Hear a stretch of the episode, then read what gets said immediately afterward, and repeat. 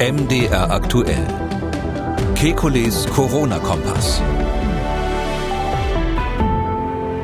Dienstag, der 19. April 2022. Viele Länder weltweit reduzieren die Corona-Maßnahmen auf ein Minimum. In den USA sorgt sogar ein Gerichtsurteil dafür, dass es keine Maskenpflicht mehr in Flugzeugen gibt. In dieser Lage setzt der Bundesgesundheitsminister einen Kontrapunkt, nicht zum ersten Mal, aber dafür mit drastischer Wortwahl. Karl Lauterbach warnt vor der Killer-Variante. Wie realistisch ist dieses Szenario? Laut einer neuen Studie schützt die Impfung auch bei der Omikron-Variante davor, andere anzustecken, allerdings nur unter ganz bestimmten Voraussetzungen. Das schauen wir uns näher an. Und in mehreren Ländern wurden in den vergangenen Monaten Fälle von akuter Hepatitis bei Kleinkindern festgestellt. Dabei steht auch die Frage im Raum, ob es einen Zusammenhang zum Coronavirus gibt. Wir fassen zusammen, was wirklich bekannt ist und was noch nicht. Wir wollen Orientierung geben. Ich bin Jan Kröger, Reporter und Moderator beim Nachrichtenradio MDR aktuell, in dieser und der nächsten Woche hier zu hören als Vertretung für Camillo Schumann, den Sie sonst an dieser Stelle hören können.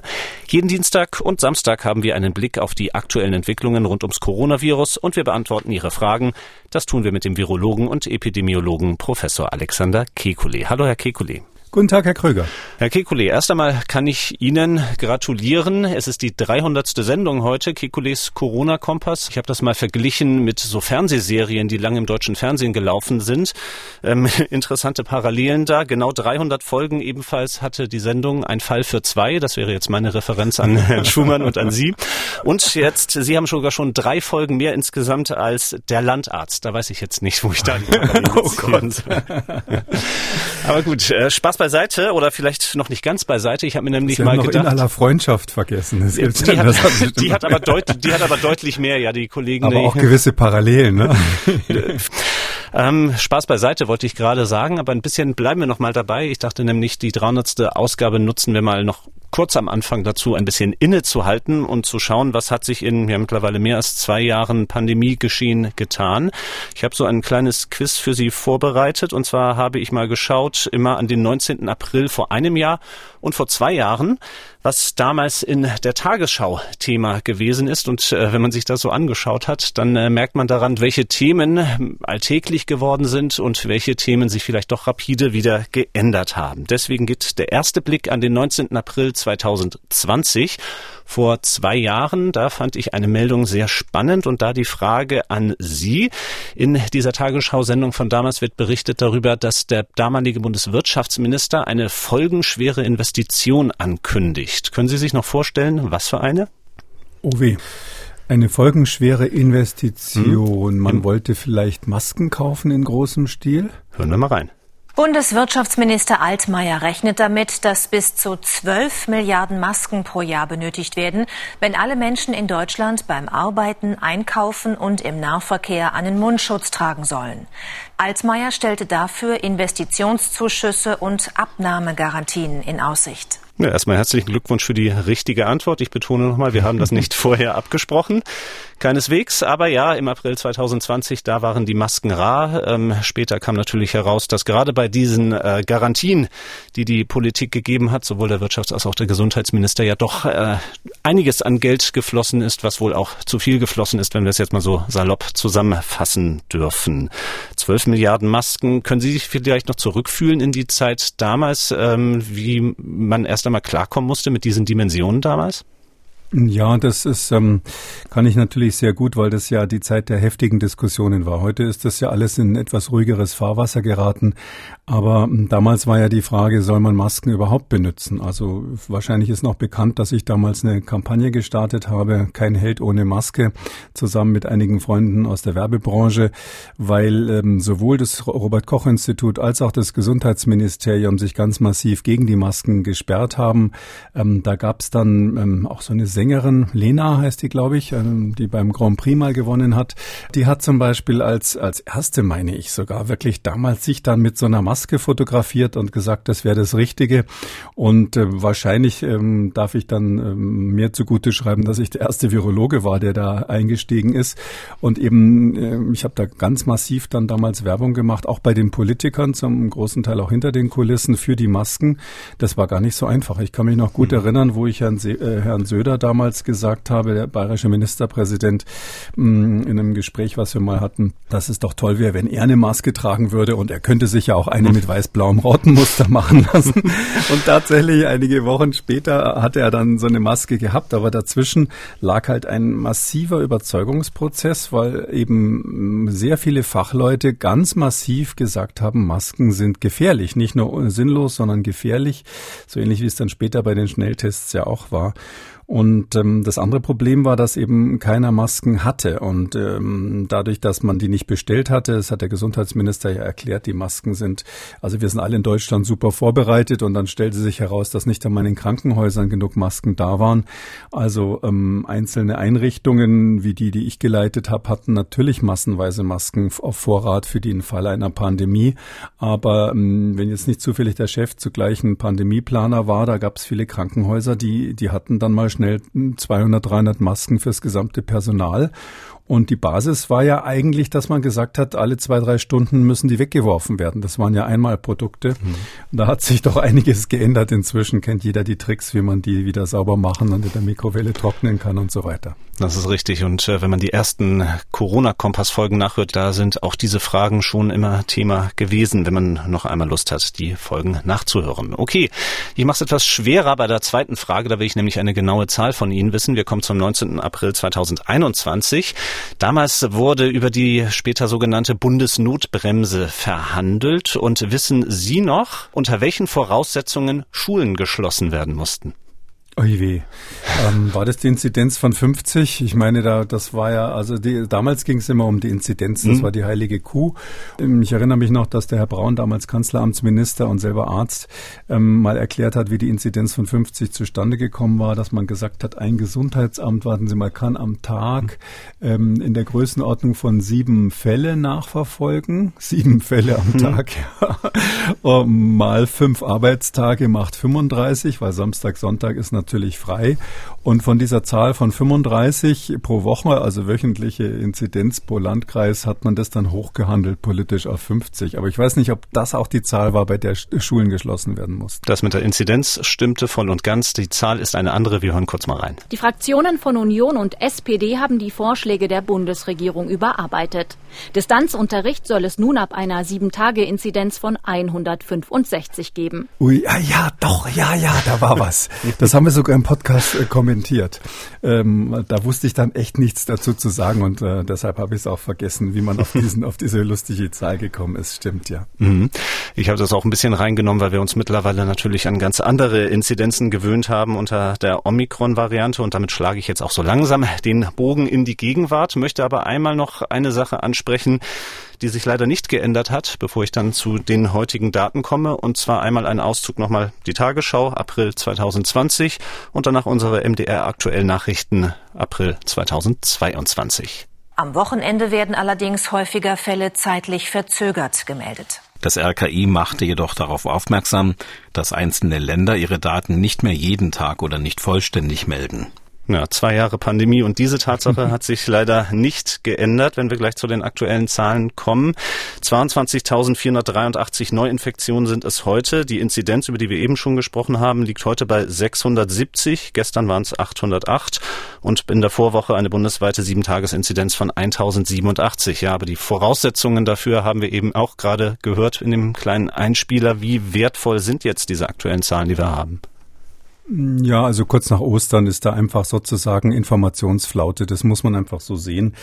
Ähm, da haben wir uns dran gewöhnt. Das ist jetzt nicht unser Hauptproblem in der Pandemie, obwohl man natürlich schon sagen muss, ähm, die Pandemie hat viele Dinge zutage ähm, treten lassen. Nicht nur, dass keine Masken im Keller der Krankenhäuser waren und viele andere Dinge ähm, und unter anderem eben daran erinnert, dass wir ja 2009, ich kann mich gut erinnern, bei der Schweinegrippe damals habe ich mit dem damaligen Gesundheitsminister äh, die Diskussion gehabt, ähm, dass es also ganz fürchterlich ist, dass ähm, einige Gesundheitsämter immer noch per Telefax ihre Daten übermitteln. Und jetzt habe ich vor ein paar Tagen eine ähm, Analyse gelesen, so wie die verschiedenen Länder weltweit mit der Pandemie klargekommen sind. Deutschland stand da nicht so gut da, insbesondere weil wir mh, hm, doch ziemlich viele Tote hatten im Verhältnis zu unserem sehr gut aufgestellten Gesundheitssystem. Da sind wir also keineswegs in der Spitzengruppe. Und unter anderem wurde eben da erwähnt, dass es weltweit noch einzelne Länder gibt, die ähm, tatsächlich ähm, ihre Gesundheitsdaten per Telefax noch ähm, sammeln. Da wurde nicht dazu geschrieben, oh, so wie Deutschland, aber wir wissen natürlich, dass Deutschland dazu gehört.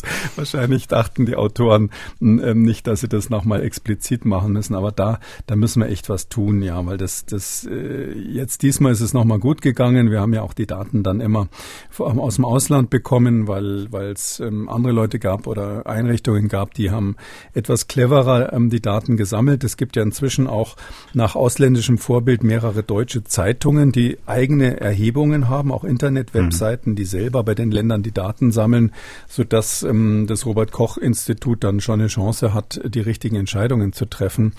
Aber das ist natürlich insgesamt, kann man schon sagen, eine Blamage für unser Gesundheitssystem, welches eins der teuersten der Welt ist. Das darf man ja nicht nochmal sagen, muss man nochmal sagen. Wir geben zwölf Cent von jedem Euro, den wir verdienen vom Bruttoinlandsprodukt ähm, fürs Gesundheitswesen aus. Zwölf Prozent von allem, was wir erwirtschaften, geht in den Komplex Gesundheit.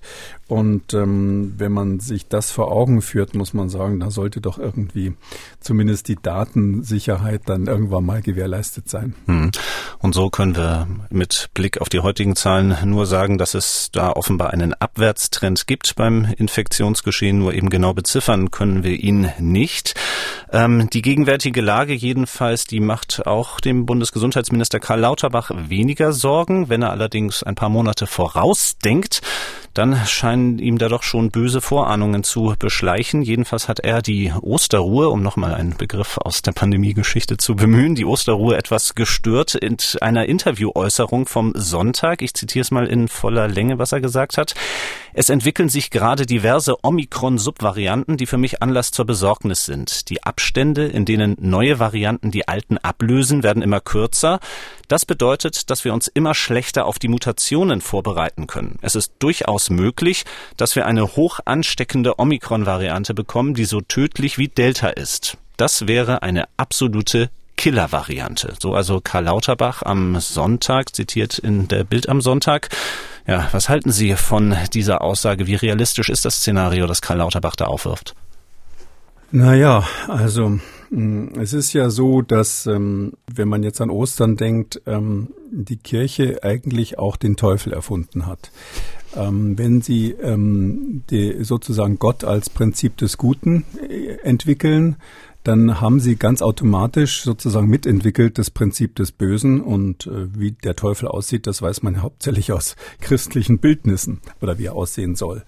Ähm, und hier hat Lauterbach übrigens nicht in der Osterruhe, wenn es am Sonntag ist, die Osterruhe ist ja mhm. ähm, nur von Karfreitag bis Samstagnacht, hat er dann kurz nach Ende der Osterruhe hat er dann ähm, offensichtlich ähm, äh, da so einen Paukenschlag gemacht. Also das Bild stimmt insofern ein bisschen, als dass er als Gesundheitsminister natürlich sozusagen die Jobbeschreibung hat, ähm, warnen zu müssen. Also wenn er nicht mehr warnt, dann wer, wer dann, ja. Andererseits jetzt hier von einer absoluten Killer-Variante zu sprechen, also es ist natürlich, wenn er sagt, es ist möglich, das ist so etwas, da wird ein Wissenschaftler nur ganz selten widersprechen. Es gibt nur ganz wenige Dinge, wo man wirklich belegen kann, dass sie absolut unmöglich sind. Aber es ist einfach nicht sehr wahrscheinlich, dass diese absolute Killer-Variante kommt. Wir haben ja jetzt eine Entwicklung ähm, des SARS-CoV-2 seit äh, über zwei Jahren, die wir beobachten. Und das läuft sozusagen alles lehrbuchmäßig. Das Lehrbuch sagt, die Infektiosität steigt mit immer mehr Varianten umso schneller. Das ist das, was wir kontinuierlich beobachtet haben. Und die Pathogenität, wie wir das nennen, also die krankmachende Wirkung, nimmt parallel dazu ab.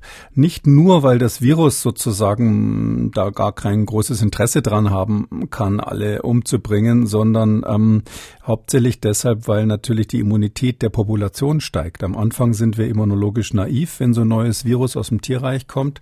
Und nach zwei Jahren haben wir eben durch Impfungen und durch gemachte Infektionen mit allen möglichen Varianten eine andere Situation.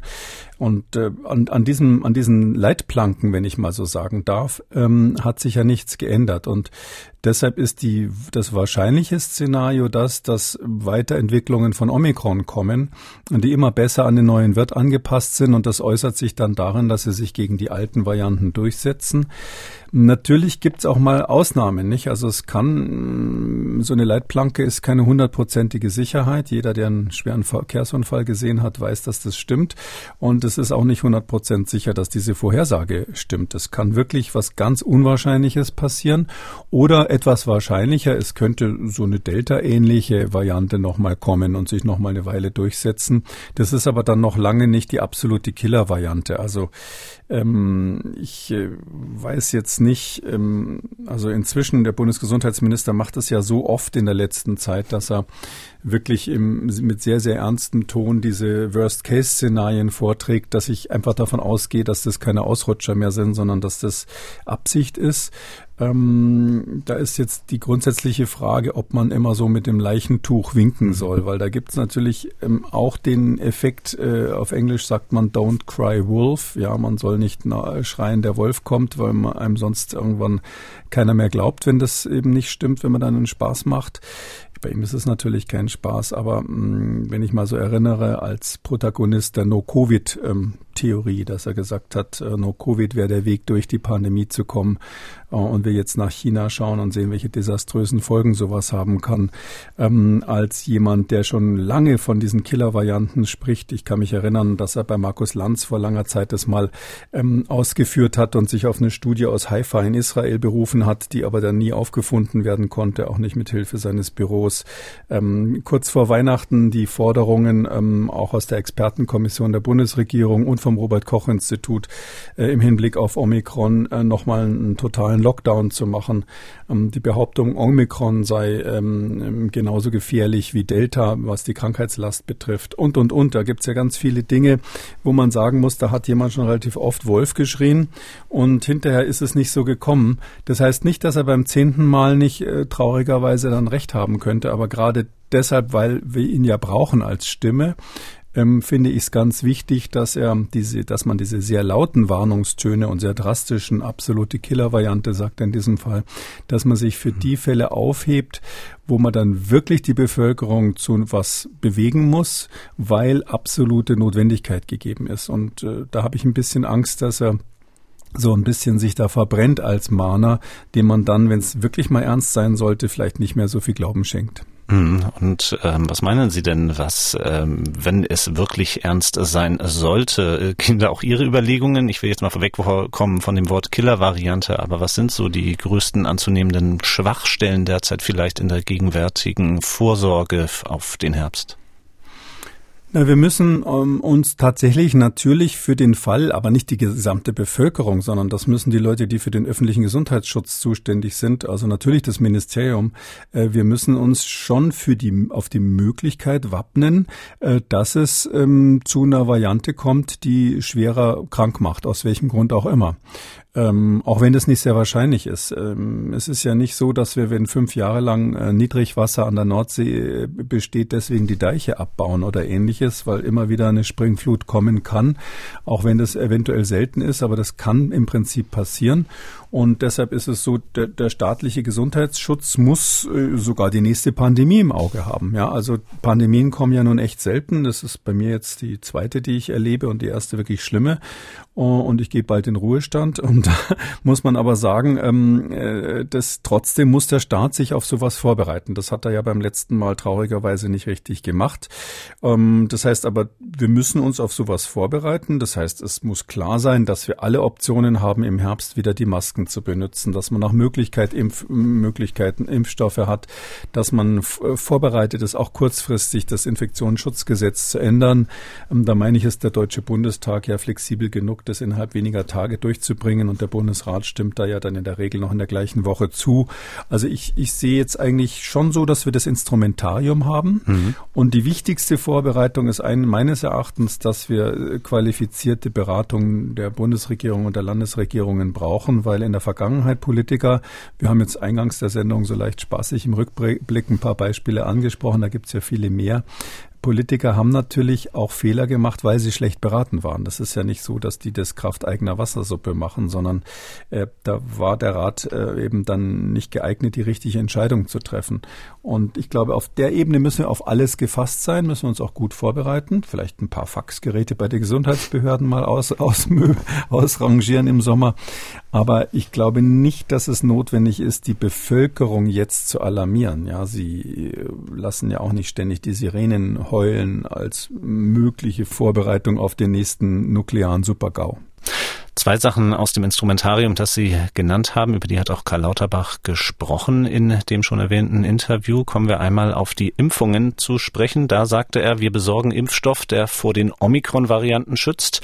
Den erwarten wir im September. Impfstoff gegen Delta haben wir schon. Unser Ziel ist, möglichst genug Impfstoff für jeden Bürger zu haben, egal welche Variante kommt. Dann sind wir auf alles vorbereitet. Ist das die richtige Herangehensweise, jetzt auf diesen Omikron-Impfstoff ja, zu warten oder darauf zu hoffen? Naja, das sind jetzt ja zwei verschiedene ähm, Ansagen, die er da in einem Satz gemacht hat. Vielleicht nicht, die mhm. muss man vielleicht auseinandernehmen. Also zum einen, wir haben äh, im Moment weder einen Impfstoff gegen Omikron noch gegen Delta, sondern die jetzigen Impfstoffe sind gegen die ursprünglichen Wuhan-Typ des Virus gemacht worden, der ja schon längst passé ist und vieler Hinsicht hat das Virus sich da eben weiterentwickelt. Und wir haben das Glück, dass die zumindest, wenn man geboostert hat, noch eine gewisse Schutzwirkung haben. Also das ist aber nicht kein Vergleich zu dem, was wir an Schutzwirkung Auswirkung hätten, wenn jetzt tatsächlich immer noch der Wuhan-Typ äh, zirkulieren würde. Ähm, daher ist es höchste Zeit, mal die Impfstoffe zu aktualisieren. Das sind echte Oldtimer, anders kann man es nicht sagen, mit denen wir hier noch arbeiten. Und man kann nicht oft genug daran erinnern, dass die Hersteller ja ähm, immer damit angegeben haben, hätte ich fast gesagt, dass sie bei RNA-Impfstoffen innerhalb weniger Wochen das Rezept so ändern können, dass es auch eine Anpassung an neue Varianten gibt. Bei Omikron hat man es jetzt gemacht, äh, obwohl das ja ein weniger krankmachendes Virus ist. Das hängt sicherlich damit zusammen, dass die Politik eben, ich hatte es gerade erwähnt, kurz vor Weihnachten wurde ja noch über Lockdowns diskutiert, dass die Politik das eben dringend gefordert hat. Und ich nehme an, es gibt da interessante Abnahmeverträge, die einfach sagen, wir nehmen ähm, dann in Moderna und BioNTech ähm, auf jeden Fall bestimmte Mengen Omikron-Impfstoff ab, sonst hätten sie ähm, das wahrscheinlich nicht gemacht, weil so eine, solche Entwicklungen natürlich Geld kosten. Ob wir den Omikron-Impfstoff im Herbst brauchen, Puh, also das ist jetzt echt schwierig. Also äh, da muss ich auch sagen, sind meine Kollegen und ich nicht immer einer Meinung mhm. und zwar ähm, ganz bei ganz sachlicher Diskussion. Also ich glaube, es ist bekannt, dass Christian Drosten, der sich wirklich gut mit diesen Viren auskennt, der Meinung ist, dass wir dringend den Omikron-Impfstoff brauchen. Das hat er ja schon öfters gesagt. Ähm, ich bin da nicht so sicher, weil ich einfach ähm, relativ früh diese Omikron-Variante als weniger gefährlich eingeschätzt habe. Ähm, jetzt sind die Daten so, dass sie mindestens zehnmal weniger tödlich ist, ähm, dass es nur die oberen Atemwege befällt, dass ähm, verschiedene äh, Parameter wirklich dafür sprechen, dass die Omikron-Variante weniger gefährlich ist. Aber ähm, um sozusagen meine Kollegen, die ja nicht mitreden, zu Wort kommen zu lassen. Wir wissen zum Beispiel nicht, was mit Long Covid ist nach Omikron. Nicht? Es kann sein, dass, und das, das wird, werden wir erst in, in den nächsten Wochen und Monaten sehen, es kann sein, dass diese ziemlich harmlosen Infektionen, die jetzt Millionen von Deutschen zum Beispiel hatten mit den Omikron-Varianten, gibt es ja wieder Subvarianten, BA1, BA2 und so weiter, ähm, dass, ähm, dass die vielleicht dann genauso häufig Long-Covid machen wie die Alpha- und Delta-Varianten. Und da ist es ja ein echtes super Thema. Also da haben sie neurologische Probleme vielleicht bei zehn Prozent der Menschen, die aber über mehrere Monate, vielleicht sogar Jahre, weiß man nicht, anhalten können. Also das ist, wird auch in Zukunft ein Gesundheitsthema sein bei denen, die sich damals infiziert hatten. Viele ja auch, bevor es überhaupt Impfstoffe gab. Und jetzt ist eben nicht klar, wie viel bringt der Impfstoff wirklich bezüglich des Schutzes bei, bei Alpha und Delta vor Long-Covid. Da bringt er wohl was, aber ist nicht klar, wie viel.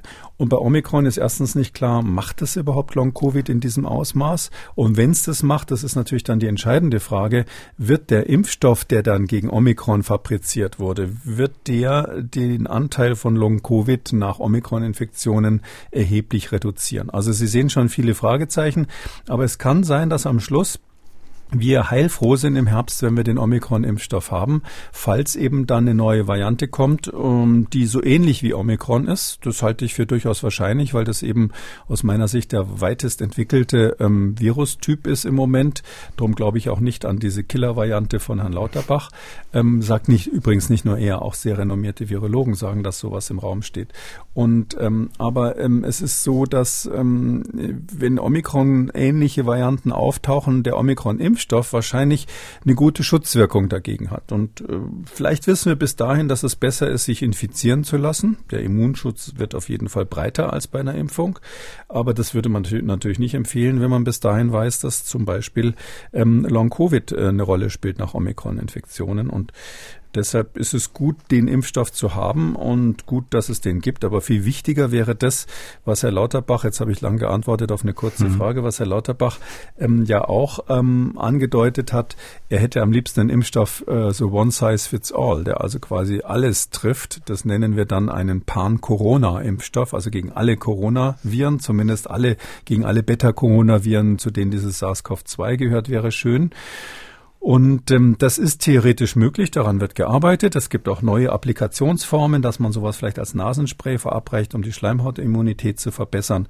Also davon würde ich auch gerne träumen, mhm. aber ich sehe nicht, dass die Industrie das sozusagen jetzt bis Herbst liefert. Hm, ja, das gibt ein Statement des Pfizer-Chefs Albert Burla. Pfizer, das ja auch den Impfstoff von BioNTech mit vertreibt, der sich in den letzten Tagen geäußert hat. Er hofft bis Herbst so einen Impfstoff zu haben, der gegen alle Virusvarianten gleich gut wirkt. Das brauche die Welt wirklich. Ein Impfstoff eben, der wie bei der Grippe ein Jahr lang vor schweren Krankheitsverläufen und einer Infektion schützt. Aber wenn ich jetzt bei Ihnen richtig zugehört habe, das ist jetzt erst einmal nur eine Ankündigung. Sie können da jetzt noch nicht so richtig hinter den Worten auch was Handfestes heraushören. Naja, also ich, ich höre da schon handfest raus, dass er genau das ankündigt, was ich gerade gesagt habe. Gegen alle Varianten gleich gut. Gut, das muss jetzt kein Pan-Corona-Impfstoff sein, der gegen alle Viren auch, der würde ja dann auch gegen mhm. MERS, dieses ähm, aus, aus dem Nahen Osten stammende Kamelvirus funktionieren und gegen andere. Aber ähm, ich bin da nicht so sicher, weil es ist so, die haben ja angekündigt, dass sie, dass sie Omikron sehr schnell bringen. Das sollte ursprünglich im zweiten Quartal diesen Jahres kommen. Das wäre wäre also quasi ab jetzt. Ähm, inzwischen habe ich jetzt vorhin gehört, ähm, dass ähm, September jetzt die Ankündigung des Bundesgesundheitsministers ist. Da wird ja dann ähm, nicht dazu gesagt, dass man eigentlich vorher ganz was anderes angekündigt hatte. also da heißt dann nicht, wir revidieren unsere Prognose und sagen jetzt Folgendes, sondern man hofft, dass also niemand genau zugehört beim letzten Mal hat mhm. und, und uns nichts gemerkt hat. So ähnlich als wenn der Wetterbericht sich ändert, dann gibt es ja auch keinen, der den mhm. Kotau macht und sich dafür entschuldigt. Ich glaube, Ende Dezember ist, hieß es ja. mal, Ende erstes Quartal sind die Omikron angepassten Impfstoffe da. Ja. Ah, sehen Sie nachher noch schlimmer. Also es ist so, ähm, dass, wenn ich jetzt so sehe, wie diese Einführung von Omikron sich verschiebt, obwohl da der politische Druck ja groß war, man wollte das unbedingt haben, um nicht nochmal so eine so ein Problem zu haben wie bei Delta, wo einfach dann eben man gemerkt hat, äh, ziemlich spät, dass der Impfstoff insbesondere nicht vor der Infektionsübertragung schützt.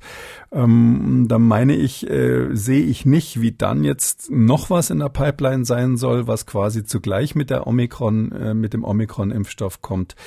Ähm, und ich, es gibt auch keine offiziellen Ankündigungen, muss ich sagen, ohne jetzt ähm, sagen zu wollen, dass Herr Burla sich da ähm, äh, nicht mit seinem eigenen Kram auskennt. Aber seine eigene Firma hat ja noch keine klinische Studie mit solchen neuen Impfstoffen angekündigt. Und wir haben jetzt Mitte April, bald Ende April. Und man weiß, wie lange sowas dauert. Also die Zulassung dann danach. Ich, ich sehe jetzt nicht, dass er dieses Versprechen wahrmachen könnte, weil eben auch die klinischen Studien mit so einem Pan-Corona-Impfstoff überhaupt noch nicht begonnen haben. Ähm, eine zweite Sache, die Karl Lauterbach angesprochen hat in dem Interview, das war, dass er wieder darauf drängen will, Richtung Herbst ähm, die generelle Maskenpflicht in Innenräumen wieder einzuführen. Allerdings muss man auch sagen, wenn man aktuelle Meldungen liest, in einem Umfeld weltweit, wo dieser Punkt ja immer an mehr Orten abgeräumt wird. Da lässt zum Beispiel ein Gerichtsurteil aus den USA aufhorchen. Da hat nämlich Florida die Maskenpflicht in Flugzeugen gekippt und mittlerweile haben auch auch die größten Fluggesellschaften des Landes angekündigt, sie an Bord nicht mehr durchsetzen zu wollen. Wenn wir uns jetzt wieder dran gewöhnen, dass kaum Maske getragen wird, müssen wir dann vielleicht im Herbst wieder sozusagen pädagogisch anfangen, wenn man so etwas wieder einführen möchte? Ja, das ist, glaube ich, das richtige Wort. Das ist eine pädagogische Entscheidung. Also im Sommer könnte man meines Erachtens auf die Masken in, in fast allen Bereichen verzichten. Ähm, das wird dann natürlich zu mehr Infektionen kommen, aber es wird nicht so einen hohen Infektionsdruck geben, dass äh, Minderheiten quasi dann so gefährdet sind, dass man es nicht mehr verantworten könnte. Aber im Herbst, da hat Herr Lauterbach wohl recht, ähm, bräuchten wir dann die Maskenpflicht zumindest wieder sage ich mal, in öffentlichen Verkehrsmitteln, in Flugzeugen, in, in, in Zügen und ähnlichem. Äh, ich finde auch in Behörden, man muss sogar vielleicht nachdenken, ob man es in, in, bestimmten Geschäften wieder braucht, ähm, je nachdem, wie die, wie die Inzidenz dann sein wird. Ähm, und dann ist die Frage, was ist besser? Sagt man den Leuten, okay, wir machen jetzt mal Schluss für den Sommer und im Herbst kommt's aber wieder?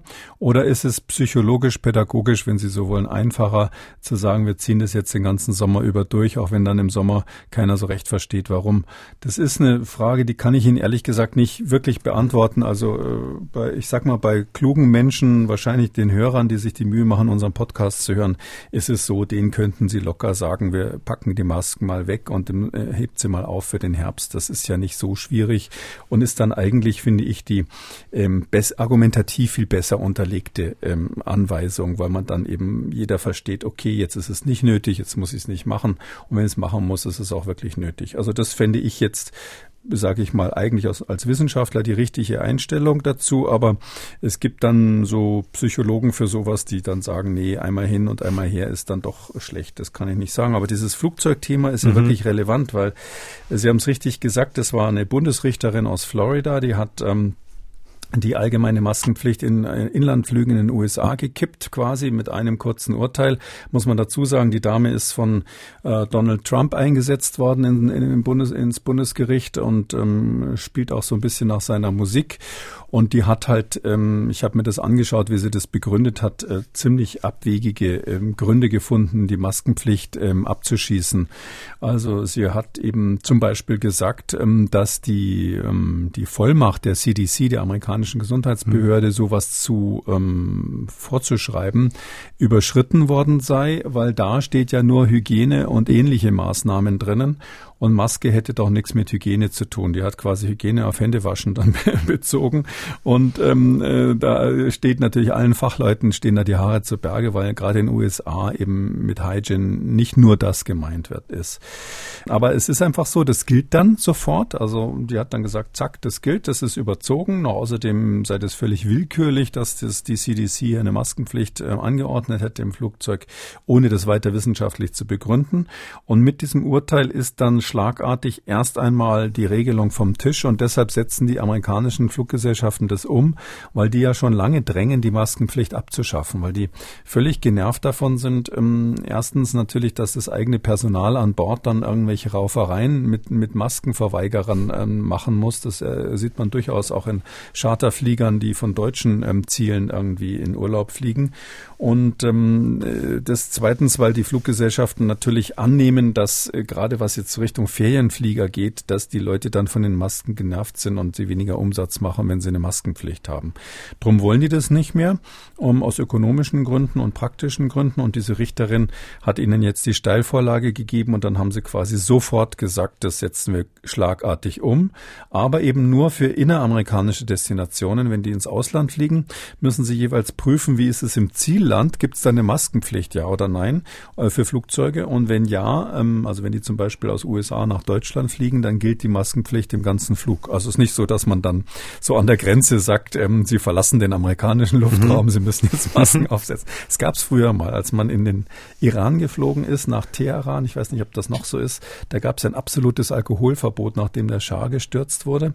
Und da war es wirklich so, dass an Bord der internationalen, wenn dann Swiss Air oder so jemand nach Teheran geflogen ist, wurde an Bord gesagt, wir, ähm, wir kommen in Kürze in den iranischen Luftraum. Ähm, jetzt müssen wir die alkoholischen Getränke einsammeln. Mhm. Darf man nicht mal austeilen.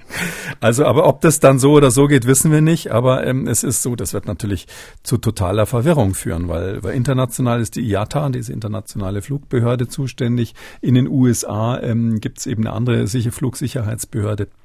Deshalb ähm, ist jetzt die große Frage, was machen die anderen Fluggesellschaften? Also wird jetzt die Lufthansa zu, zum Beispiel sagen, wenn, wenn es keine Maskenpflicht mehr im Zielland gibt, dann machen wir das auf dem Flug auch nicht. Oder Kraft eigener Wassersuppe, nö, wir sind die Deutschen, mhm. wir lassen das mit der Maskenpflicht bei uns, auch im Ausland, im Inland bestimmt ja die Bundesregierung. Und ähm, dann sind sie aber möglicherweise äh, Wettbewerbern unterlegen, äh, weil dann Leute vielleicht lieber in ein Flugzeug steigen, wo sie ähm, unterwegs die ganze Zeit futtern und trinken und sprechen können und was weiß ich nicht alles machen, ähm, Trillerpfeife bedienen und so. Da muss man ja immer die Maske zu absetzen.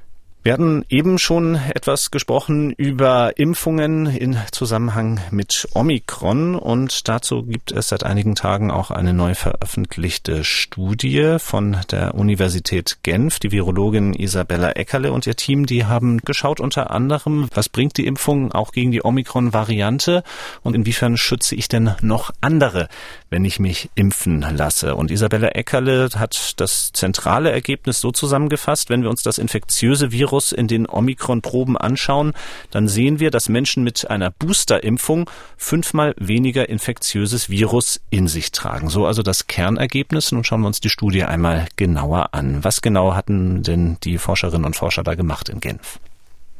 Ja, das ist ein, äh, das ist ja eine ganz grundsätzlich wahnsinnig wichtige Frage, weil wir wissen ja, dass neue Varianten sich schneller ausbreiten. Also neue Varianten ähm, ähm, typischerweise werden so definiert, dass sie sich durchgesetzt haben, dass sie irgendwann die Mehrheit der Infektionen machen. Ab dann sind sie relevant oder sind sie interessant, zumindest in irgendeiner Region und breiten sich also schneller aus. Das heißt, sie haben vom, vom, von der Reproduktionszahl R haben sie einfach ein höheres R zeitweise als ihre ihre Wettbewerber Viren, kann man so sagen. Die Frage ist nur, woran liegt es?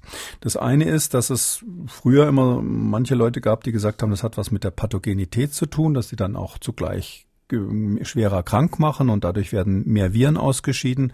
Das ist bei SARS-CoV-2, haben wir mm, vorhin kürzlich, vorhin zufällig drüber gesprochen, ja vom Tisch. Ähm, aber im Herbst wird es natürlich wahnsinnig wichtig, die Frage, äh, wenn wir da neue Varianten haben, warum breiten die sich mehr aus? Was hat das mit der Infektiosität zu tun? Und da gibt es eben viele mögliche Gründe. Der eine, der total naheliegend ist, dass man sagt, die Viruslast ist vielleicht höher, dass also mehr Virus im, im Rachen, in den Atemwegen irgendwie produziert wird und dadurch auch mehr ausgeschieden wird und dadurch das Virus sich, sich mehr durchsetzt. Da weiß man zum Beispiel, dass die Viruslast äh, bei den, bei, bei Alpha ähm, ungefähr zehnmal höher war als bei der, vor, bei den vorherigen Varianten, also dieser sogenannte norditalienische Typ D614G war das, der sich in Norditalien entwickelt und dann die weltweite Pandemie gemacht hat. Der war nur ein Zehntel so ähm, ansteckend, sage ich mal, was die Viruslast zumindest betrifft, ähm, wie Alpha und auch Delta war äh, wesentlich äh, deutlich mehr mehr ansteckend ähm, oder hat eine höhere Viruslast gehabt als dieses äh, norditalienische D614G. 10 bis 15 Mal sagt man da. Ähm, dann gibt's aber ganz viele andere Studien, die eben dazu nicht passen, die zum Beispiel sagen, egal welche Variante ich nehme, wenn man einen Patienten hat an dem Tag, wo er den Peak hat, also wo er die höchste Virusausscheidung hat, da ist es immer in der gleichen Größenordnung. Meistens natürlich mit dieser quantitativen PCR gemessen, wo man dann so, so einen, so einen PCR-Wert hat quasi und dann sieht man anhand dieser PCR, wo man also feststellt, wie viel RNA ist da drin gewesen in der Probe. Ähm, da stellt man dann eben fest, die, dass mehr oder weniger Virus da war und da gab es eben keine, keine Unterschied Unterschiede bei diesem Maximum. Andere Möglichkeit außer der Viruslast wäre, dass diese Varianten eine stärkere Affinität an den Rezeptor haben. Also die könnten an diesen ACE2-Rezeptor in den Atemwegen fester binden, sodass man einfach nur weniger Virus braucht. Dann würde gar nicht mehr ausgeschieden werden, aber eine ganz kleine Menge würde schon für eine Infektion ausreichen und das würde vielleicht erklären, warum sie es mehr verbreitet. Es kann auch, und das ist bei Omikron so die gängige Theorie, ähm, was mit der Immunflucht zu tun haben. Dass ähm, ähm, das Virus sich hauptsächlich deshalb besser ausbreitet, weil es bei Menschen, die so eine Teilimmunität haben, die die geimpft wurden oder die schon mal ein anderes Virus ähm, äh, bekommen haben, eine andere SARS-CoV-2-Variante, dass die sich da eben äh, nochmal ähm, festsetzen können und quasi das Immunsystem austricksen können. Oder es ist ein rein statistischer Effekt. Es gibt es manchmal, wenn eine neue Variante in einer Pop Subpopulation auftritt, die bisher noch nicht so viel abgekriegt haben von dem Virus. Ähm, zum Beispiel war das der Effekt als dann bei Schulkindern plötzlich die Zahlen so hochgegangen waren. Das lag hauptsächlich daran, dass Schulkinder eben vorher ähm, aus epidemiologischen Gründen noch nicht so häufig betroffen gewesen waren. Dadurch gab es da weniger Immune und dann gab es so eine Art ähm, Erstbegehungseffekt der neuen Variante, der jetzt gar nicht so sehr was mit der Infektiosität zu tun hatte. Man nennt das Founder-Effekt. Also all diese Dinge spielen eine Rolle. Und das Problem war eben bisher immer, dass diese RNA-Bestimmung ähm, die hat wahnsinnig viele Fehlerquellen. Wir haben das ja bei den Schnelltests auch schon oft besprochen. Also äh, wenn Sie irgendwo eine, so eine so eine so eine Tupfer irgendwie nehmen, aus dem, aus, dann spielt schon mal eine Rolle, wo Sie das machen. Aus der Nase oder aus dem Rachen. War die Probe feucht oder war es irgendwie trocken nur im vorderen Nasenraum? Je nachdem haben Sie unterschiedlich viel Virus drauf. Ähm, dann ist die Frage, lebt das Virus überhaupt noch? Also ist das, was der RNA-Test nachweist, vermehrungsfähiges Virus oder ist es äh, abgestorben, weil Ihr Immunsystem das längst ähm, kaputt gemacht hat und man nur noch die, die Reste dieses Virus als RNA, also als äh, Fragmente des Genoms, der Erbinformation dieses Virus sieht? Ähm, und dann ist es natürlich auch zeitlich die Frage, also nicht nur örtlich äh, die Frage, sondern auch zeitlich, zu welchem Zeitpunkt mache ich das? Mache ich das am ersten Tag der Erkrankung? Mache ich das bei jemandem, der noch asymptomatisch ist, bevor er symptomatisch wird, komme ich vielleicht zu spät mit meiner Probe. Und all diese Dinge führen eben dazu, dass wir nicht genau wissen, woran liegt es, dass jetzt Omikron zum Beispiel ansteckender ist oder BA1 ähm, äh, weniger ansteckend als BA2 ist, um mal die Omikron-Subvarianten zu nehmen. Ähm, liegt es daran, dass da die Viruslast höher ist? Hat es vielleicht ganz andere Gründe? Kann man das mit der PCR korrelieren oder nicht? Das ist ja, weil wir gerade die 300. Sendung haben, vor ziemlich genau zwei Jahren die Diskussion gewesen. Der eine oder andere erinnert sich vielleicht damals, hm, Christian Drosten hat ja wirklich viele tolle Sachen gemacht, aber einmal ist er richtig daneben gelegen, sozusagen reingefallen auf genau dieses Problem, was wir was eben gerade heute ähm, die Isabella Eckerle ähm, untersucht hat, ähm, dass er gesagt hat, ähm, Kinder sind ähm, höchstwahrscheinlich mhm. genauso infektiös wie Erwachsene. Ähm, das hat er eben geschlossen aus PCA-Bestimmungen aus, aus dem großen Labor in Berlin. Und ähm, diese Schlussfolgerung war eben wissenschaftlich falsch. Er hat das Paper ja auch zurückgezogen später, weil man eben aus diesen PCR-Tests nicht unmittelbar auf die Infektiosität äh, schließen kann, aus den ganzen Gründen, die ich jetzt genannt habe.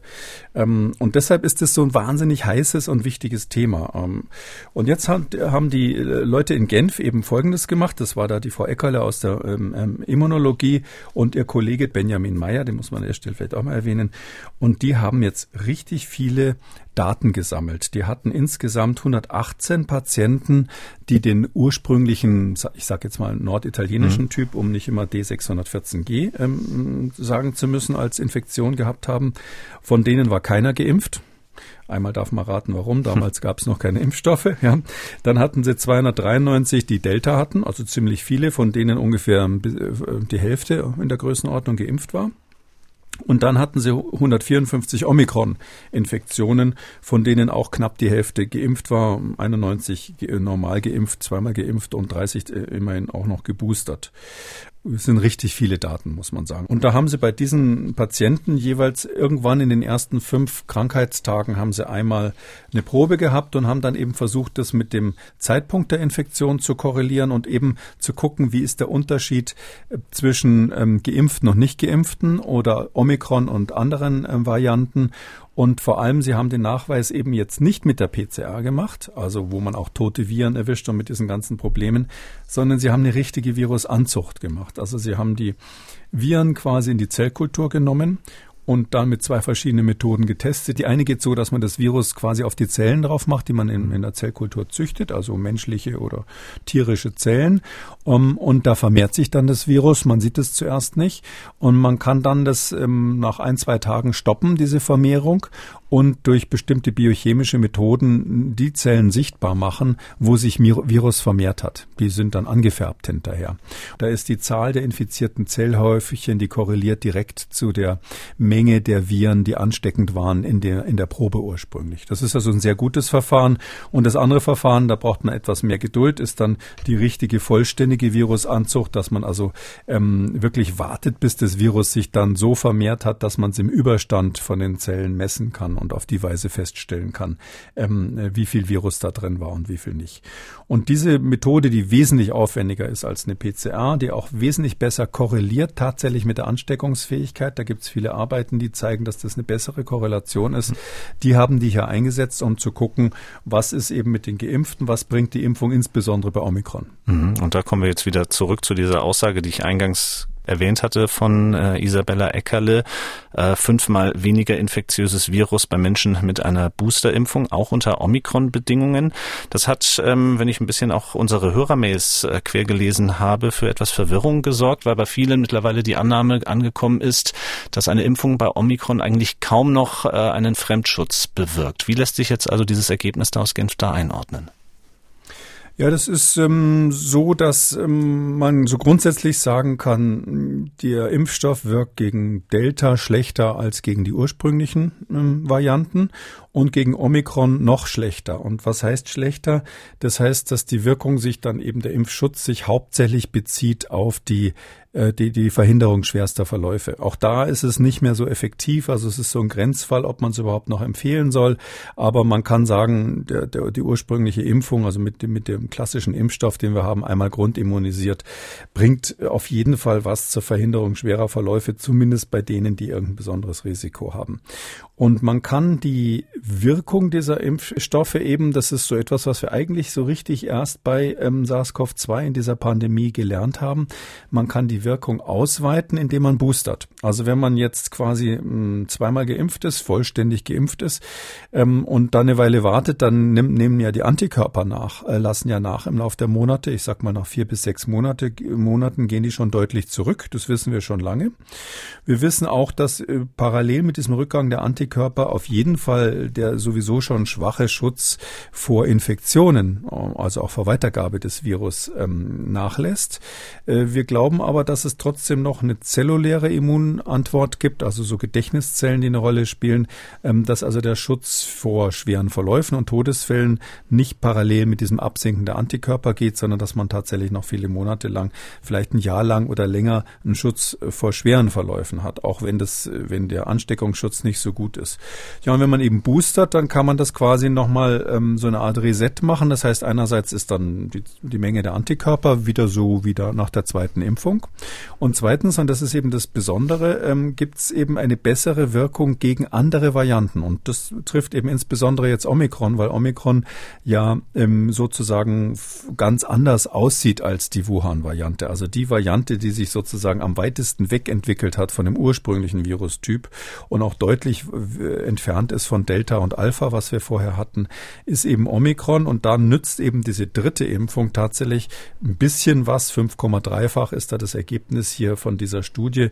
5,3-fach äh, geringer ist die Viruslast, die hier gemessen wurde, im Vergleich ähm, zu äh, den Leuten, die also ungeimpft sind, muss man sagen. Also ähm, geimpft plus geboostert äh, gibt einen fünf, äh, etwa fünffachen, 5,3-fachen Schutz. Aber eben, ähm, und das ist vielleicht beantwortet vielleicht dann auch die Hörerfrage, mhm. wenn Sie nur die normale Impfung nehmen, also ohne die Boosterung, dann ist es so, dass Sie ja bei Delta und Alpha durchaus einen gewissen Schutz auch vor Übertragungen hatten. Ich habe damals immer so gesagt, na ja, man kann so davon ausgehen, dass das Risiko, ähm, wenn sich zwei Geimpfte tre äh, treffen, ist die Infektionswahrscheinlichkeit wahrscheinlich 10 bis 20 mal geringer, als wenn sich zwei Ungeimpfte treffen. Ähm, und bei Omikron ist es eben leider so, dass der Schutz einer Basisimmunisierung, zwei Injektionen, es geht ja um die RNA-Impfstoffe im Wesentlichen, keinen Schutz bietet. Also keine Unterschied bezüglich der Viruslast. Und das ist eben eigentlich das interessante Ergebnis, dass mhm. man also wirklich ähm, quasi bei Delta gab es ja schon diese Welle der Geimpften, die eine Weile umstritten war, aber heute glaube ich relativ eindeutig ist. Und bei Omikron ist es einfach so, eine normale Basisimmunisierung macht zumindest nach dieser einen Studie, muss man immer sagen, die nächste Studie bringt vielleicht wieder ein anderes Ergebnis äh, in dieser Hinsicht, weil das eben schwierig zu erhebende Daten sind. Aber ähm, die Viruslast zumindest ist unverändert äh, bei denen, die einen vollständigen Impfschutz hatten, im Vergleich zu denen, die gar keinen Impfstoff hatten, Impfschutz hatten bei der Omikron-Variante. Mhm. Sie hatten es vorhin in der ersten Antwort schon etwas angedeutet. Ich gehe trotzdem noch einmal näher drauf ein. Ähm, ein weiteres Ergebnis der Studie war ja, dass ähm, deutlich geringere Mengen infektiöser Partikel bei den Probandinnen und Probanden zu finden waren, jetzt bei einer Omikron-Infektion als zum Beispiel während einer Delta-Infektion. Und das eben, obwohl Omikron ja bekanntermaßen deutlich ansteckender ist als Delta. Was ist da Ihre Erklärung dafür? Ja, also das ist für die Virologen das Spannendere, ja, was ich gerade gesagt habe. Das ist inzwischen, ich weiß, es gibt in Deutschland ein paar Kollegen von mir, die das noch anders sehen, aber es ist eigentlich international Mainstream. Aber das wirklich äh, Interessante ist jetzt genau diese Frage, ja. Also äh, da, da ist tatsächlich so, dass die, dass die, die, das Omikron eben nicht mehr Partikel hat. Also das ist ja ganz klar ansteckender. Also wir haben inzwischen, ist es völlig klar, dass es kein Founder-Effekt ist, von dem ich vorhin gesprochen habe, warum sich das Omikron so durchsetzt, sondern BA2 ist auch ansteckender als BA1. Aber man findet tatsächlich in dieser Studie zumindest, wenn man jetzt ähm, die Virusanzucht quasi macht, findet man keine höhere Viruslast. Übrigens ist, ist schon so, dass man ähm, ähm, zum Teil höhere PCR-Last findet. Also wenn Sie das mit der PCR-Diagnostik machen und gucken, wie viel PCR ist eigentlich drinnen, da sehen Sie durchaus Unterschiede zwischen Omikron und Delta, wenn man das mal miteinander vergleicht vergleicht, äh, die so aussehen können, dass bei, bei Omikron manchmal die PCA-viruslastige, im PCA gemessene Viruskonzentration höher ist. Aber wenn man dann wirklich nachschaut, wie viel davon ist vermehrungsfähig, ist es eben weniger. Dann kehrt sich das quasi um. Ja, was, was sind meine Schlussfolgerungen daraus? Das äh, wirklich weiß es keiner, was es zu bedeuten hat. Also meine naheliegende Schlussfolgerung ist ehrlich gesagt, ähm, nach so vielen Jahren, äh, wo ich auch selber die Pipette im äh, Labor geschwungen habe, ähm, das, das riecht alles so danach, als müsste man diese Daten eben nochmal wiederholen und nochmal gucken, ob da ähm, vielleicht methodische kleinere Fehler eine Rolle gespielt haben, woran das wirklich ganz genau liegt. Weil ähm, es ist ja so, man kann mal so sagen, was sind so die Limitationen Informationen von der Studie. Das ist eine ganz tolle Studie, ja. Aber die haben zum Beispiel das Problem gehabt, dass sie von jedem Patienten, ähm, es waren viele Patienten, aber sie hatten eben von jedem Patienten nur eine Probe. Die haben die ersten fünf Tage immer untersucht und von jedem Patienten nur eine Probe gehabt, egal an welchem Tag, erster, zweiter bis fünfter Tag. Sie hatten nicht von ein und demselben Patienten mehrere Proben nacheinander. So wie wir das äh, bei der Studie, die wir im, im Januar haben wir mal die Studie von dieser National Basketball Association besprochen. Das war in der Aus Ausgabe am 25.01. Nummer 269, wer sich das nochmal anhören will. Ähm, die war so, das war so ein ähnliches Ergebnis und da haben die aber seriell sich das angeschaut, weil diese Sportler eben einfach immer jeden Tag untersucht werden mussten und ständig nacheinander PCRs abgeben mussten. Und drum hatten die bei diesem berüchtigten Ausbruch, der ja da passiert ist bei zwei Teams in den USA, hatten die eben die Chance wirklich zu sehen, wie verläuft es bei einem, bei einer Person, bei einem Patienten im Lauf der Zeit. Das hatten die hier aus Genf nicht, sondern da war es so, ähm, dass äh, sie von jedem nur eine Probe hatten an irgendeinem Tag. Und ähm, daher weiß dann eben keiner, war das jetzt gerade das Maximum oder war das zwei Tage vor dem Maximum, hat vielleicht der gleiche Patient kurz davor oder kurz danach ähm, mehr oder weniger Viruslast gehabt und, und deshalb ist das eine gewisse Schwäche, sage ich mal. Das haben sie natürlich versucht, statistisch rauszurechnen, aber das ist eine gewisse Schwäche. Ein anderes Problem, was sie haben, wenn man diese, diese Virusanzucht macht, die ist nicht so empfindlich wie die PCR. Wir sprechen ja bei der äh, PCR von diesem CT-Wert. Äh, wenn Sie, wenn Sie, man sagt so ab 25 ist es, ist man ja ansteckend. Ähm, je kleiner der Wert, desto höher die äh, vermutete Viruskonzentration bei der PCR. Ähm, ab 27 ist ungefähr so die Beobachtung, kann man in der Zellkultur nichts mehr nachweisen. Aber es gibt ja auch Leute, die haben ein CT von 30 oder sowas und früher war das so, dass die Gesundheitsämter die Leute ja noch beim CT von 31, 32 dann erstmal in Isolierung geschickt haben, solange bis das dann runter, äh, die Konzentration runtergegangen ist. Ähm, und ähm, das wussten die natürlich auch und weil sie ja rein diese Virusanzucht machten wollten, also wirklich nur lebensfähiges, vermehrungsfähiges Virus nachweisen wollten und gerade die nicht nachweisen wollten, die in der PCR fälschlich noch für lebend gehalten werden. Also die PCR weist eben auch tote RNA ab, äh, nach, was gerade bei Menschen Menschen, die geimpft sind, natürlich ein Nachteil ist, weil da das Immunsystem relativ schnell das Virus eliminiert und dann haben sie eben nur noch so RNA darum liegen, die aber gar nicht mehr gefährlich ist. Mm, und deshalb haben die gesagt, wir nehmen nur solche Proben, wo der CT-Wert unter 27 ist. Also das heißt also, die eine hohe Viruslast haben, schon von vornherein, weil wir wissen, da können wir das in der Zellkultur gut nachweisen mit unserer Methode und auch nur da ist es relevant.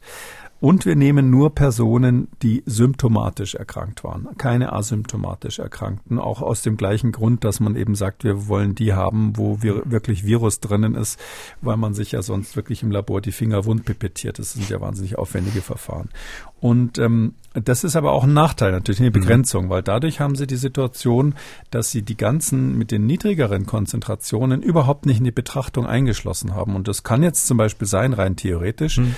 dass diese hohe Verbreitungsgeschwindigkeit von Omikron oder BA2, was wir jetzt gerade haben, damit zu tun haben, dass es einfach viele Menschen gibt, die asymptomatisch das Virus ausscheiden und äh, das ja dadurch gar nicht merken, dass sie ausscheiden und dass man dadurch diese explosionsartigen Vermehrungen hat. Und das hätten die dann überhaupt nicht auf dem Schirm, weil sie asymptomatische und solche mit in der, in der PCR niedrigen Viruskonzentrationen gar nicht mit drin hatten. Und da sieht man so, äh, es gibt eben, wenn man da tiefer bohrt, immer noch ganz, ganz viele Fragezeichen. Und darum würde ich sagen, eine interessante Studie mhm. geht ziemlich klar in die Richtung, dass die Viruslast nicht der Grund ist, warum Omikron so wahnsinnig infektiös ist und sagt vor allem, das ist ziemlich klar, dass man nur, wenn man boostert, einen gewissen Effekt kriegt, der aber auch nicht so toll ist, da fünffach, das ist nicht so viel, äh, äh, bei der Reduktion der Viruslast und wahrscheinlich dann auch bei der Reduktion der Infektiosität. Es ist sicherlich nicht die letzte Studie, die zu diesem mhm. Thema ähm, gemacht wurde. Da wird es da wird's noch mehr Arbeiten dazu geben. Mhm. Ein Thema muss ich heute noch mit Ihnen besprechen, wo es bislang kaum Ergebnisse gibt, sondern fast nur Fragen. Und zwar sind es, ja, man kann schon fast sagen, mysteriöse Fälle von akuter Hepatitis bei Kindern. Die ersten Fälle sind in Schottland bemerkt worden. Inzwischen soll es in ganz Großbritannien 74 Fälle geben, alle bei Kindern unter zehn Jahren. Und ähm, die WHO hat mittlerweile auch Meldungen bekommen aus Irland, aus Spanien und aus dem US-Bundesstaat Alabama, dass dass es dort ähnliche Fälle gibt. Also Hepatitis-Erkrankungen, die nicht zu den Hepatitis-Viren A bis E passen. So viel ist bekannt. Es ist auch bekannt, dass sechs Kinder bereits Lebertransplantationen gebraucht haben und ähm, dass einige Kinder auch Corona-Infektionen hatten. Und da kommt eben der Grund ins Spiel, weshalb wir uns heute damit befassen. Fangen wir deshalb einmal von dieser Seite her an. Ist es möglich, dass das Coronavirus etwas mit diesen akuten Hepatitis-Fällen zu tun hat? Tja, möglich. Das ist immer diese Frage. Mhm. Ja, rein theoretisch ist es möglich. Ähm, muss man vorsichtig sein. Es ist halt ein neues Virus. Das Coronavirus ähm, passt sich eben immer noch an den Menschen als neuen Wirt an. Und ähm, in dieser Phase ist es so, dass die Viren noch nicht so die ganz typischen Zielorgane haben. Die sind noch nicht so auf bestimmte Organe spezialisiert. Drum machen sie ja dann eben manchmal, zumindest die früheren Varianten, Multiorganversagen, wo dann plötzlich die Niere befallen ist und, und ähnliches. Oder auch äh, Long-Covid, wo die Frage ist, äh, inwieweit das Nervensystem da mit, mit äh, betroffen ist. Ähm, und ja, und das ist natürlich der Grund, warum man sich das so genau anschaut. Jetzt sind alle nervös wegen dieser Corona-Pandemie und deshalb werden diese, diese Häufungen von äh, Leberentzündungsfällen, Hepatitis heißt ja nichts anderes als Leberentzündung, bei Kindern jetzt ähm, ganz genau untersucht, vor allem weil es eben weltweit in verschiedenen Regionen ähm, dafür, sage ich mal, Hinweise gibt. Ich ähm, halte es nicht für ausgeschlossen, dass man beim, dass ein Teil dieser Fälle tatsächlich im, im Gefolge von Coronavirus-Infektionen, SARS-CoV-2-Infektionen stattgefunden hat. Ähm, man muss ein bisschen aufpassen. Bei den meisten dieser Fällen, die haben das natürlich sofort untersucht, nicht nur die mhm. Hepatitis-Viren, die es da so gibt, ähm, sondern auch äh, SARS-CoV-2. In den meisten Fällen konnte man mit der PCR und auch mit den Antikörpertests keinen Hinweis auf eine SARS-CoV-2-Infektion mhm. finden. Jetzt muss man natürlich sagen, gerade bei jüngeren Kindern verläuft diese Infektion eben oft ähm, völlig asymptomatisch bland, wie man dann als Arzt sagt. Ähm, das heißt, die Kinder eliminieren das Virus auf der Schleimhaut sofort mit ihrer angeborenen und auch aktivierten äh, Immunität. Und dadurch kann es sein, dass die gar keine Antikörper bilden, zumindest keine, die man dann noch Wochen später messen kann. So dass es schon sein kann, dass diese Kinder Kontakt mit SARS-CoV-2 haben. Das wird man dann in den nächsten Wochen wahrscheinlich herausfinden, wenn man weitere Fälle ähm, intensiv ähm, analysiert und dass das eine seltene, aber bisher ähm, nicht erkannte ähm, Nebenwirkung oder Wirkung äh, dieses Virus ist. Hängt vielleicht auch dann mit dem Subtyp zusammen, also mit der Variante quasi zusammen, ob das dann bei den Omikron möglicherweise häufiger passiert, weil man es eben gerade jetzt entdeckt hat.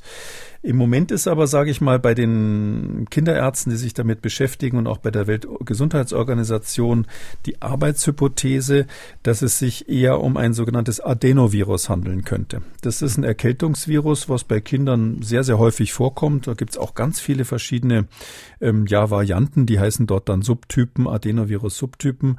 Ähm, und ähm, viele hat man wahrscheinlich auch noch gar nicht entdeckt, aber sehr, sehr viele gibt es auch, die auf der Liste drauf sind. Und die Kinder machen das eben durch und werden dann nach und nach immun dagegen. Das sind diese ganzen Erkältungen, die man halt dann so in der Kita als Kind dann so hat, äh, alle Jahre wieder oder manchmal mehr, mehrmals im Jahr. Und da spielen unter anderem die Adenoviren, übrigens auch diese gewöhnlichen Coronaviren, die Erkältungen machen, eine Rolle. Ähm, und es könnte sein, dass da jetzt sozusagen ein neues Virus durch Zufall gefunden wurde, ein Adenovirus.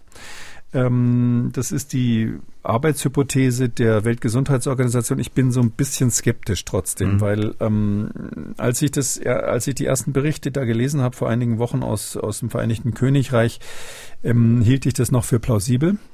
Aber nachdem wir jetzt zum Beispiel Fälle da in den USA haben, so, eine, so ein Cluster, wenn Sie so wollen, wieso soll ein neues Adenovirus, was jetzt ein paar ungewöhnliche Eigenschaften hat und mehr häufiger die Leber betrifft, das machen andere Adenoviren auch, aber extrem selten, das ist eine echte Rarität sonst, ähm, und vor allem nicht so schlimm, dass man gleich eine Transplantation machen muss. Ähm, warum soll das in, in Schottland und in den USA aufgetaucht sein? Also das ist ein bisschen merkwürdig und deshalb muss man alle anderen Möglichkeiten, also Adenovirus, Post-Covid und was alles sonst noch so im Raum stünde als Hypothesen, muss man überprüfen und das jetzt sehr, sehr genau ansehen. Mhm. Das heißt, eine Festlegung von heute aus ist schlicht einfach nicht zulässig, sage ich mal, dass man das auch wissenschaftlich valide machen kann. Nee, wir sprechen ja nur deshalb drüber, weil das natürlich jetzt in den Medien ist, um so ein bisschen einzuordnen. Also ganz sicher ist, das muss man vielleicht auch sagen, ähm, also es gibt absolut keine Korrelation zur Impfung. Ja, erstens, weil die meisten Kinder zu jung waren und zweitens, weil das ist ja etwas, da gibt es kein Wenn und Aber. Die Eltern wissen ja, ob die Kinder geimpft sind. Also für diejenigen, die immer auf Nebenwirkungen von Impf Impfstoffen mhm. gegen SARS-CoV-2 warten, da gibt es absolut keine Korrelation. Ähm, theoretisch können sowas auch Lebensmittel sein, die sowas verursachen, irgendwelche Vergiftung quasi Toxine, die sowas machen.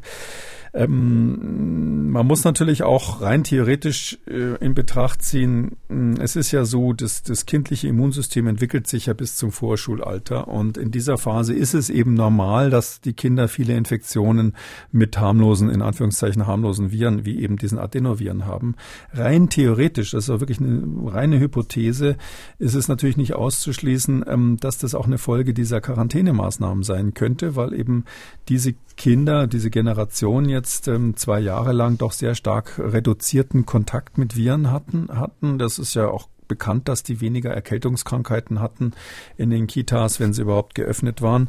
Und das ist nicht auszuschließen, dass wir sozusagen als Folge davon so eine Art Kaspar-Hauser, immunologisches Kaspar-Hauser-Syndrom erzeugt haben, dass die vielleicht mit bestimmten Adenoviren einen günstigen Kontakt nicht hatten und dafür dann andere Adenoviren äh, sich durchsetzen konnten. Also diese Hypothese muss man zumindest untersuchen. Es ist jetzt, gibt keinen Hinweis darauf, dass es wirklich so wäre. Und es kann auch sein, dass es einfach nur, das gibt es in der Wissenschaft öfters, ein reines Aufmerksamkeitsartefakt ist. Also dadurch, dass wir halt jetzt alle so wirklich auf Nebenwirkungen von Impfstoffen und auf Probleme mit Corona und die Kinder werden ja rauf und runter auch jetzt natürlich untersucht, berechtigterweise, ob sie jetzt psychologische Nachteile durch diese ganze Pandemie erlitten haben. Das ist ja zum Teil ganz fürchterlich, was da zutage tritt, dass man wegen dieser erhöhten Aufmerksamkeit jetzt Dinge gefunden hat, die man vielleicht sonst gar nicht ähm, so registriert hätte und dass vielleicht solche Hepatitis-Erkrankungen in dem Alter schon immer häufiger waren und man das nur jetzt bemerkt hat. Kommen wir zu den Hörerfragen. Horst Seidel aus München hat sich die Folge letzter Woche noch einmal genau angehört und hat noch eine Nachfrage. In Folge 298 haben Sie erklärt, dass der Lockdown in China praktisch aussichtslos ist, um die Omikron-Welle zu bekämpfen. Ich verstehe nicht, warum sich die Menschen dort trotz extremer Schutzmaßnahmen weiter anstecken. Kann das bedeuten, dass sich das Virus durch Lüftungsanlagen und Klimaanlagen weiter verbreitet? Oder ist es wahrscheinlich, dass es doch eine nicht kleine Zahl an Menschen dort gibt, die sich nicht an die Maßnahmen halten. Es gibt überall Menschen, die sich nicht an die Maßnahmen halten. Also da muss man nochmal erklären, wie diese chinesische Null-Covid-Strategie ähm, funktioniert. Das ist ja so, die äh, sagen ja grundsätzlich, wir haben kein Covid im Land. Auch aus politischen Gründen ist es gewünscht. Übrigens aktuell wollen sie da partout nicht von äh, abweichen. Das äh, wundert mich eigentlich. Ähm, und wenn wir kein Covid im Land haben, dann gibt's auch keine Maßnahmen. Es gibt natürlich Maßnahmen für die Ausländer. Also die müssen, wenn sie reinkommen, zwei Wochen lang in Quarantäne unter strengsten Bedingungen, äh, werden da ständig kontrolliert und so weiter, bevor sie dann quasi freigelassen werden in China. Aber im Land gibt es ja keine Maßnahmen, weil es ja nur, ja kein Covid gibt. Wenn es kein Corona gibt, braucht man auch keine Maßnahmen. Das ist ja sozusagen diese starke Seite der No-Covid-Politik, ähm, dass man sagen kann, wir schützen uns und deshalb geht das Leben hier ganz normal weiter. Also die haben keine Masken, die haben keine Auflagen für Kitas, die äh, Produktionsprozesse laufen normal weiter und zum Teil war, hat es China ja auch einen gewissen Vorsprung gegenüber den anderen Ländern, die kein No Covid-Strategie hatten, gegeben, weil die eben ihre Produktivität in der Zeit wieder steigern konnten. Deshalb ähm, haben sich, ja, die Leute haben sich an keine Maßnahmen gehalten, weil keine ähm, verhängt wurden. Und wenn sie sozusagen in eine auf diese Weise vulnerable, also angreifbare Bevölkerung quasi da das Virus reinschmeißen, was hier passiert ist, dann verbreitet sich das eben wie ein Lauffeuer. Und deshalb brauchen sie die Lüftungsanlagen und die Klimaanlagen gar nicht. Das ist ein, so ein, ein, ein intrinsisches Problem der No-Covid-Strategie. Hm, das heißt, ähm, das, was eben dort in China gemacht wird, unsere Korrespondentin in Shanghai hat es mal so beschrieben, sie geht da schon mit einem Lebensmittelvorrat von wenigen Tagen ins Büro, noch bevor da der Lockdown in Shanghai verhängt wurde, einfach weil sie weiß, es kann mich jeden Moment treffen und dann werde ich hier im Büro eingesperrt. Also selbst das eben hilft bei Omikron dann nicht mehr. Ähm, ja, das würde aber auch bei anderen, das hilft bei mhm. Omikron nicht, aber das würde bei anderen ähm, auch nicht helfen, sondern das sind ja zwei Sachen. Das eine ist, wenn es einen Ausbruch gibt, dann greifen die Chinesen, die chinesischen Behörden super hart durch. Ähm, und deshalb muss man dann sozusagen sein, sein, sein äh, Proviant schon mal mit ins Büro nehmen, für alle Fälle. Ähm, Finde ich übrigens sehr tapfer, die ganzen Menschen, die da immer noch berichten aus China. Als, als Ausländer könnten die natürlich auch auf ihre Ausreise hinarbeiten aber das finde ich tapfer, dass die da weiterhin ausharren. Ähm, aber es ist so eben, wenn es keine, wenn in, auch in Regionen, wo gerade kein Lockdown ist, ist ja das Leben viel normaler als bei uns, weil sie eben keine Masken tragen und gar nichts machen müssen. Und ähm, das, das ist das Hauptproblem, dass man sagt und das eben auch politisch unterstreicht, wie wir in China haben das beste Gesundheitssystem der Welt, weil schaut mal her, die ganze Welt stirbt an Corona. Ähm, schaut euch die Bilder aus dem Ausland an, ähm, diese Demokratie Demokratien funktionieren schlechter als unser System. Es ist ja letztlich ein Kampf der Systeme, den wir da auch beobachten.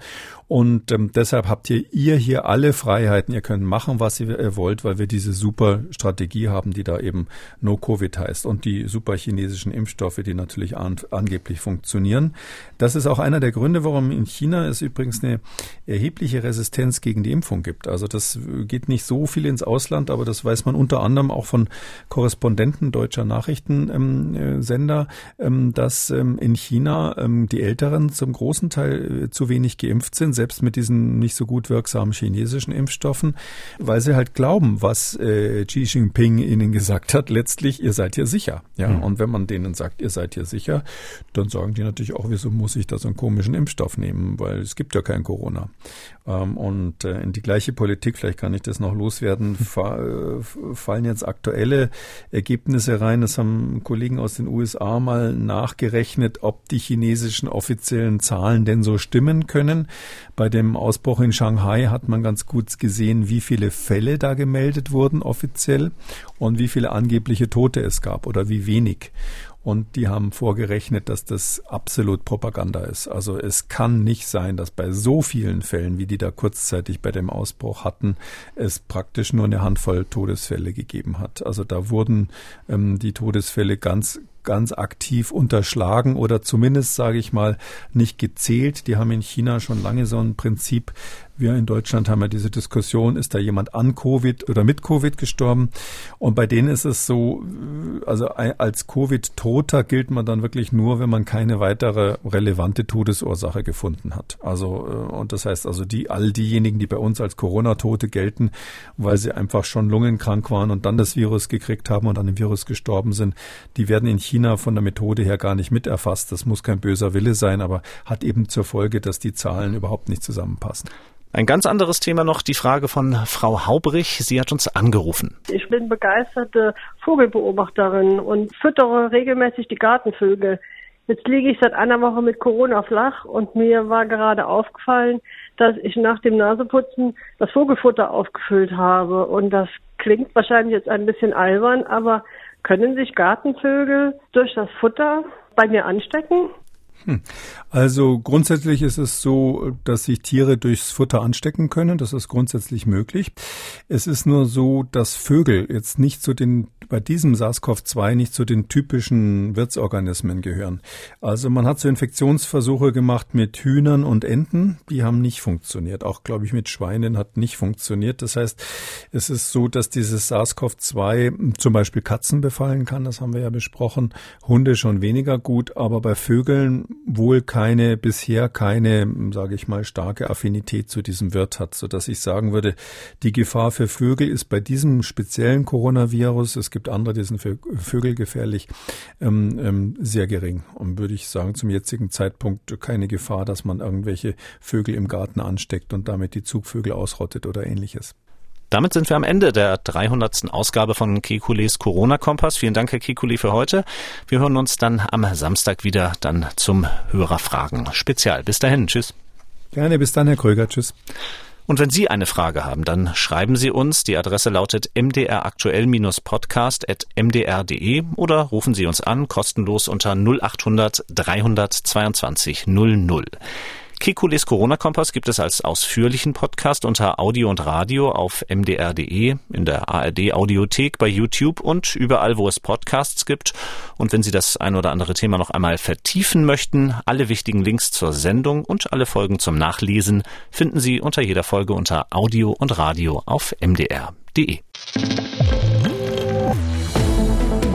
MDR aktuell. Kekules Corona-Kompass.